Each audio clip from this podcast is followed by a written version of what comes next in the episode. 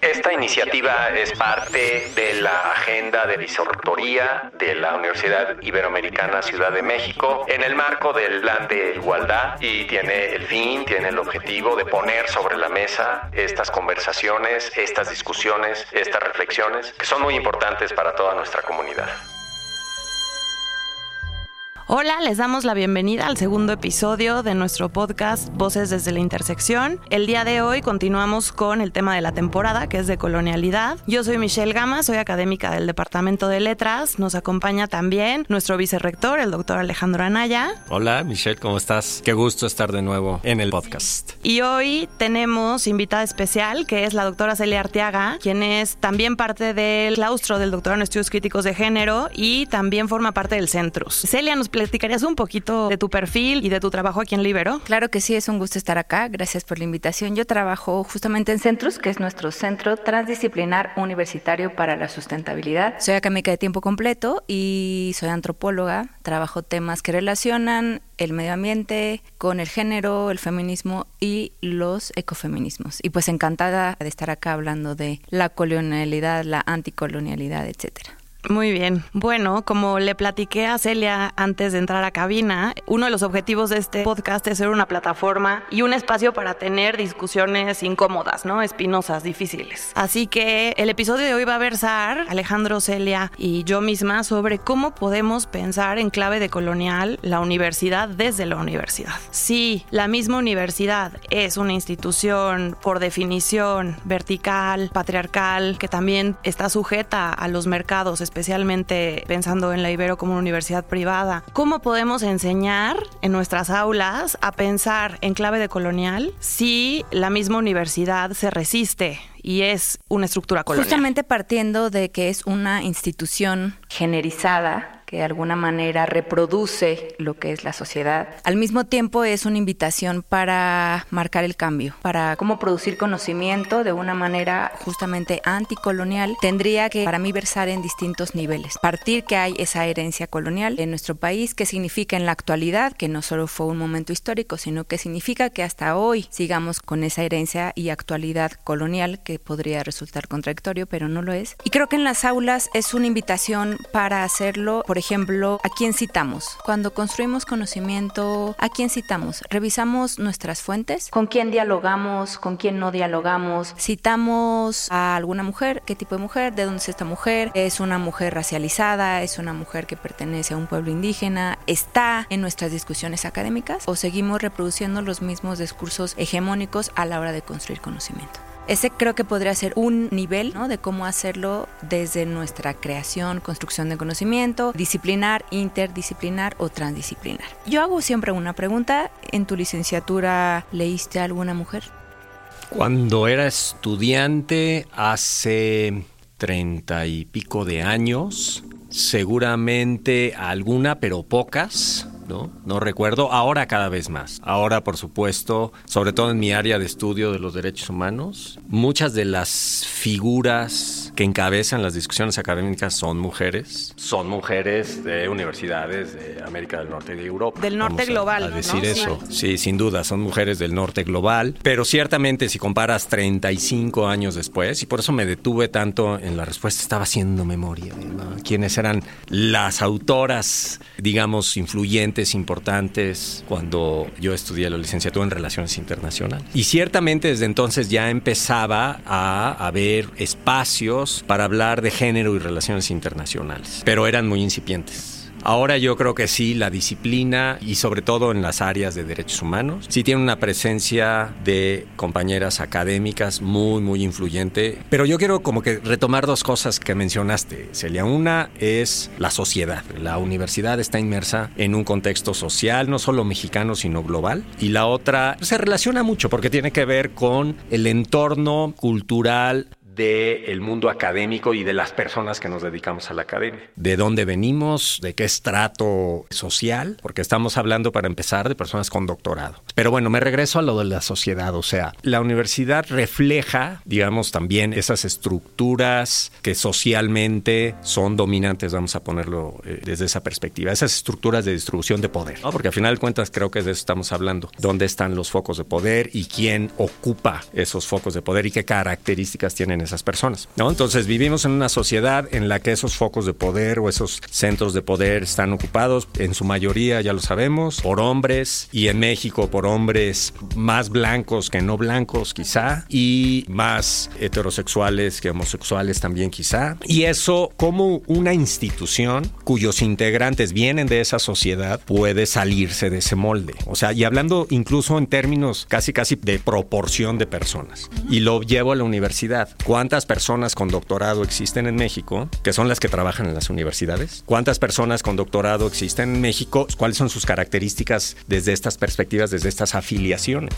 Y entonces, si ese universo de personas que pueden trabajar en las universidades, ya su composición, digamos, de esa población, ya tiene ciertas características, ¿cómo puede una universidad eh, romper esas mismas proporciones del tipo de personas que pueden ingresar. No sé si me sí, explico. Sí, por supuesto. Del círculo intelectual de sus países, del círculo intelectual de sus países. para mí sí, la mirada crítica en el aula tiene a veces que ponernos en jaque, incomodarnos, ¿no? Si el modelo de ser humano fue durante siglos un varón blanco, heterosexual, europeo o del norte global, rico, en edad productiva, ¿no? Ni niño ni adulto mayor. O sea, tiene esas características, ese modelo universal del ser humano ideal, del que sí podía ser casi sujeto. Quienes se quedaban afuera, a veces ni siquiera se les consideraba ser sujetos, ¿no? Eran más bien objetos, a veces de consumo, a veces es tráfico, a veces de trabajo, en fin, ¿no? Entonces, el tomar conciencia en el aula de eso es importante. Y aquí aparte estamos hablando de intersección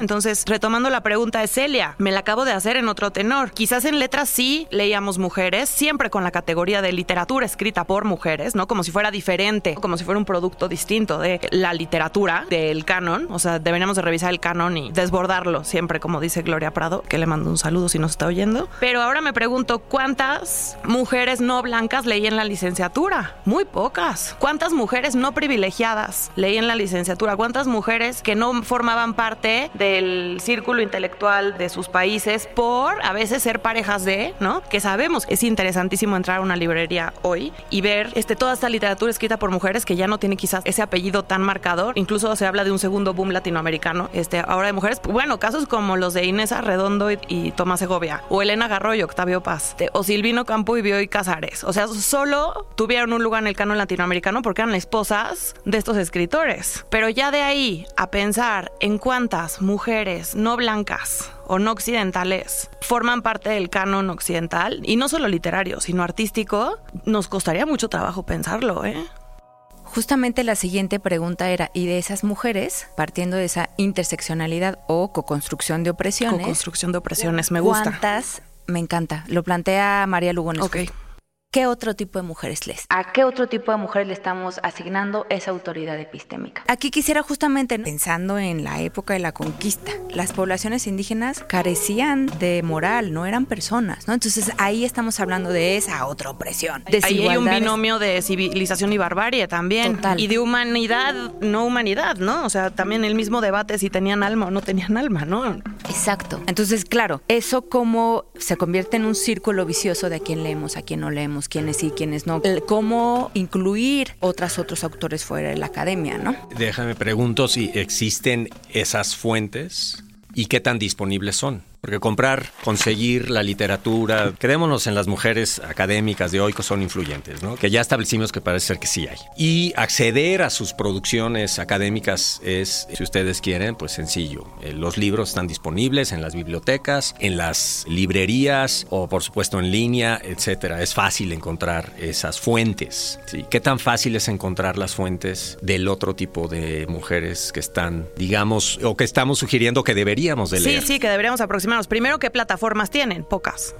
También empezando desde ahí. Vuelvo al tema estructural. Sí, es una cosa estructural y sistémica totalmente sí que ahonda en más estereotipos, ¿no? Sí hay, justamente por suerte las plataformas, ¿no? Como estas revistas de Open Access, de Copyleft, ¿no? Como que le dan en torre al copyright, pero creo que justo es algo que Michelle y yo hemos platicado en varias ocasiones, ¿no? Si es como de buscarle más. O sea, yo pienso en la antropología, el padre de la antropología, ¿no? Y Margaret Mead, o sea, hay un montón de mujeres justo con el mismo ejemplo que da Michelle, que han sido esposas o parejas, o, pero también por suerte, al intentar construir estas genealogías, lo vamos logrando poco a poco, pero sí lo vamos logrando de construir una base de datos, ¿no? De estas mujeres, por ejemplo, en defensa del territorio, que ponen el cuerpo, que defienden el territorio, que se ve violentado, que se ve violentado al mismo tiempo que se ve violentado su cuerpo. también hay académicas y también, por ejemplo, pensaba en apelar a la transdisciplina, que es otra cosa que la Ibero hace. Hacemos interdisciplina, vamos a buscar esas fuentes, vamos a construir ese diálogo, vamos a construir ese conocimiento con personas externas a la academia. ¿no? Entonces también es justamente buscar, buscar tejer esos puentes, que creo que es también algo que a mí me molesta cuando la gente dice, vamos a dar voz a la gente. La gente tiene voz. Podemos justamente hacer este tipo de espacios que generen puentes, que generen plataformas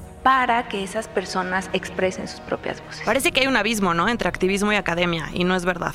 No tendría que ser así. Ahora, otra cosa que creo que hacemos aquí en Libero, ese trabajo de genealogía. O sea, de hacer genealogía es resistir también a lo clásico, a lo canónico, a lo hegemónico. Pero también otra cosa que platicábamos con Alejandro y con Celia es cómo hacer o cómo producir o cómo socializar este conocimiento sin perder el rigor para tener un lugar en la mesa. Sí, porque yo también aprendo, estoy aprendiendo mucho en estas conversaciones, ¿no? Porque desde la perspectiva científica, por así decirlo, del quehacer académico, tampoco nos formamos, la mayoría de, cuando menos de mi generación, ah, no nos formamos académicamente para pensar o pensando en este tipo de, pues, de necesidades, ¿no? O este tipo de acercamientos eh, distintos al quehacer científico, que viene siendo el quehacer de acercarte a una pregunta y contestarla. Entonces, ¿cómo podemos empezar a pensar en ese otro tipo de cosas? Los que no tuvimos esa formación, digo, ahí me estoy, me estoy incluyendo a mí y otros colegas, los que no tuvimos esa formación y los que no estamos acostumbrados a hacerlo. Ustedes quizás están más acostumbradas que yo. Y es un lugar común eso, decir, es que claro, como es una epistemología feminista o decolonial, o entonces no es verdadera ciencia, no tiene el rigor. Entonces sí, el reto es justo, bueno, por un lado la apertura de la ciencia clásica, ¿no? De pensarse desde otras epistemologías. Y también el reto de nosotras no perder el rigor ni el código, porque para tener un lugar en la mesa de la discusión científica y académica, tenemos que seguir el código, ¿no? Tenemos que seguir los géneros, tenemos que seguir las normas, ¿no?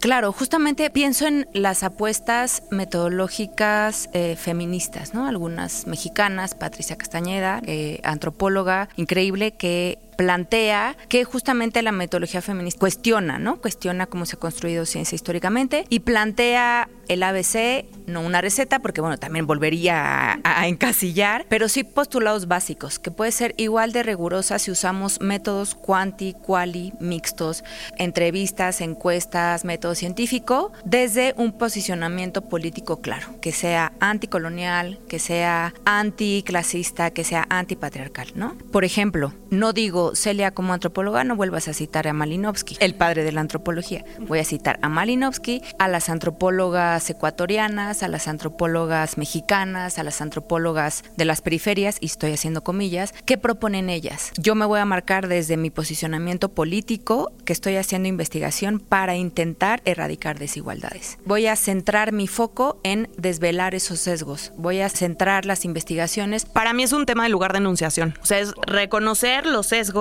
que tiene el lugar de enunciación del cientificismo clásico, que siempre había considerado ese modelo universal del que hablábamos hace un momento. Si yo asumo mi lugar de enunciación como una mujer blanca, que la mayoría de mis relaciones han sido heterosexuales, madre, con un doctorado, me explico, es asumir tenga una opresión no significa que mi subjetividad por completo sea oprimida, al contrario, se me hace que van a ganar los privilegios y hay que asumir ese lugar de enunciación. ¿Cuál es el objetivo de ese tipo de investigación? Es contestar una pregunta para la cual no tenemos respuesta y, te acercas a ella desde cierta perspectiva o es ok o es desvelar o es eh, de Yo creería construir? que ¿Cuál es el objetivo? Contestar, ok. Ambos, pero sí con este posicionamiento de reconocer esa herencia colonial, de reconocer la herencia de que la gente sigue diciendo que hay razas humanas, ¿no? O sea, tenemos que reconocernos como iguales sujetas, sujetos de derechos, ¿no? Eh, como reconocernos que no por venir de orígenes distintos valemos más o valemos menos. Creo que voy a decir algo muy rápido. Desde la universidad también puede apelar a eso. ¿Cómo nos estamos relacionando al interior de la universidad? De manera súper vertical, sin diálogo, sin escucha o de una manera mucho más horizontal. Estoy reconocimiento a la diversidad en el alumnado, en el profesorado. Las relaciones de poder siguen persistiendo en mi centro, en el mío no hablamos, hay respeto. No, entonces ahí sería otro posicionamiento para ayudar a construir conocimiento que desde un inicio cuestione. Por ejemplo, no digo Celia como antropóloga, no vuelvas a citar a Malinowski, el padre de la antropología. Voy a citar a Malinowski, a las antropólogas ecuatorianas, a las antropólogas mexicanas, a las antropólogas de las periferias, y estoy haciendo comillas, ¿qué proponen ellas? Y para mí tiene mucho que ver también, sumado por supuesto a lo que dices, la elección del objeto de estudio. Para mí eso es muy importante en el arte, por lo menos lo es, ¿no? Es decir, y la forma, ¿no? La forma en la que en la que esa representación discute, se alinea o resiste las normas. En ese sentido también hay como mucho margen de juego. Ahí. Y la elección quizá también de a quién te acercas para intentar responder esas preguntas. ¿Con quién construyes tus equipos de investigación? ¿Cuáles son tus hipótesis? ¿Cuáles son tus objetivos? ¿Están desvelando alguna desigualdad? ¿Cuáles son las finalidades? ¿Para qué? ¿Por qué se produce conocimiento? Ya damos por hecho cómo tiene que construirse un proyecto de investigación en las aulas. ¿Esto sí está cuestionando estas desigualdades, estas opresiones? ¿O simplemente estoy yendo ahí como en el vaivén de la ola? Me estoy sumando a la Me ola. gustaría que el estudio de caso de este episodio, que creo que ya nos quedan dos minutos nada más, fuera el caso de Boaventura de Sousa. Y en cada episodio tratamos de llevar el diálogo a, un episodio, un cultural, un objeto, un artefacto. Pues aquí fue el caso que tuvimos hace poco de cómo dos investigadoras alzaron la voz en un capítulo de un libro de investigación a, a decir cómo fueron violentas por Boaventura, el padre de la decolonialidad, ¿no? hablando de... Y también que fueron violentadas académicamente. ¿Qué es la violencia académica? que es la violencia académica. Este extractivismo, negar que alguna compañera lo hizo de manera igual y no reconocí lo que hizo. Y no reconocí a propósito porque quien tiene justamente esa autoridad epistémica soy. Entonces, a mí me queda claro que una puede militar desde las aulas con una metodología, con métodos rigurosos, pero dejando claro que esas posiciones verticales, que esas posiciones de dominación se tienen que cuestionar. Boaventura fue un caso súper triste, como súper, híjole, Boaventura, pues es que así tú estás hablando del giro de colonial, estás hablando de la apuesta de colonial, que hay que reconocer la historia, la tradición, pero no te puedes salir no te pudiste salir justamente de lo que planteábamos al principio. De lo que comentaba Alejandro, cómo esto es un sistema estructural y sistémico. Claro. Si uno no se cuestiona, pues claro, va a terminar actuando de manera patriarcal, clasista, como lo hizo Boaventura. Pero no les sorprende que, o sea, que tuvo que pasar algo así como lo que ustedes refieren para que nos diéramos cuenta, porque que no era evidente desde hace mucho que Boaventura es portugués y trabajaba en universidades en Estados Unidos. Sí, muchos académicos de coloniales lo son, tienen ese perfil y es justamente reproducir las violencias. ¿Quién tiene el lugar de enunciación privilegiado, no? O citando Espiva, ¿quién es el subalterno? Es súper complejo, pero también aquí hay otra discusión súper compleja que podríamos dejar para otro capítulo. Si yo no soy francesa, ¿puedo estudiar literatura francesa? Es complicado pensarlo también. Entonces, si no soy indígena, ¿puedo estudiar de lo de colonial? ¿O puedo pensar lo de colonial? o si no soy este 100% lesbiana, puedo pensar en eh, la disidencia sexual como forma política. Híjole, es, es, un tema, ¿eh? Es un tema espinoso. O sea, difícil trabajar la interseccionalidad desde una postura que no tiene... De privilegio frente de a la objeción o la opresión, ¿no? ¿Quién eres no tú para hablar de esto? De ¿Hay hombres feministas? ¿Puede haber hombres feministas? Es lo mismo. Hay personas que dirán que sí, hay personas que dirán que no, pero eso son preguntas complicadas que nos vamos a seguir haciendo en este espacio. Son preguntas complicadas que nos vamos a seguir haciendo en este nos espacio. Nos vamos a seguir haciendo y a mí me gusta decir también detractoras y detractores del patriarcado justamente para no quitar el foco en las mujeres y no solamente las mujeres, ¿no? Otros sujetos feminizados y vulnerabilizados. Bien, me gusta. Sí. Qué importantes son las palabras que usamos para nombrar las posiciones, ¿no? Sí, sí, sí. Bueno, Alejandro, tú despides este episodio. Celia, muchísimas gracias. De verdad que siempre se nos va el tiempo como agua. Nos quedan muchísimos temas sobre la mesa. Pero gracias por ayudarnos a encauzar esta reflexión difícil, a veces medio atorada, porque hay que pensar tres veces al respecto antes de poder entender y poder plantear algo sobre la mesa. Muchísimas gracias de nuevo. Ojalá vengas otra vez. Fantástico. Michelle, mil gracias. Yo encantada, cuando quieran me vuelven a invitar. Muchísimas gracias. A Gracias. Buena tarde, noche, mañana, lo que les toque mientras nos escuchan.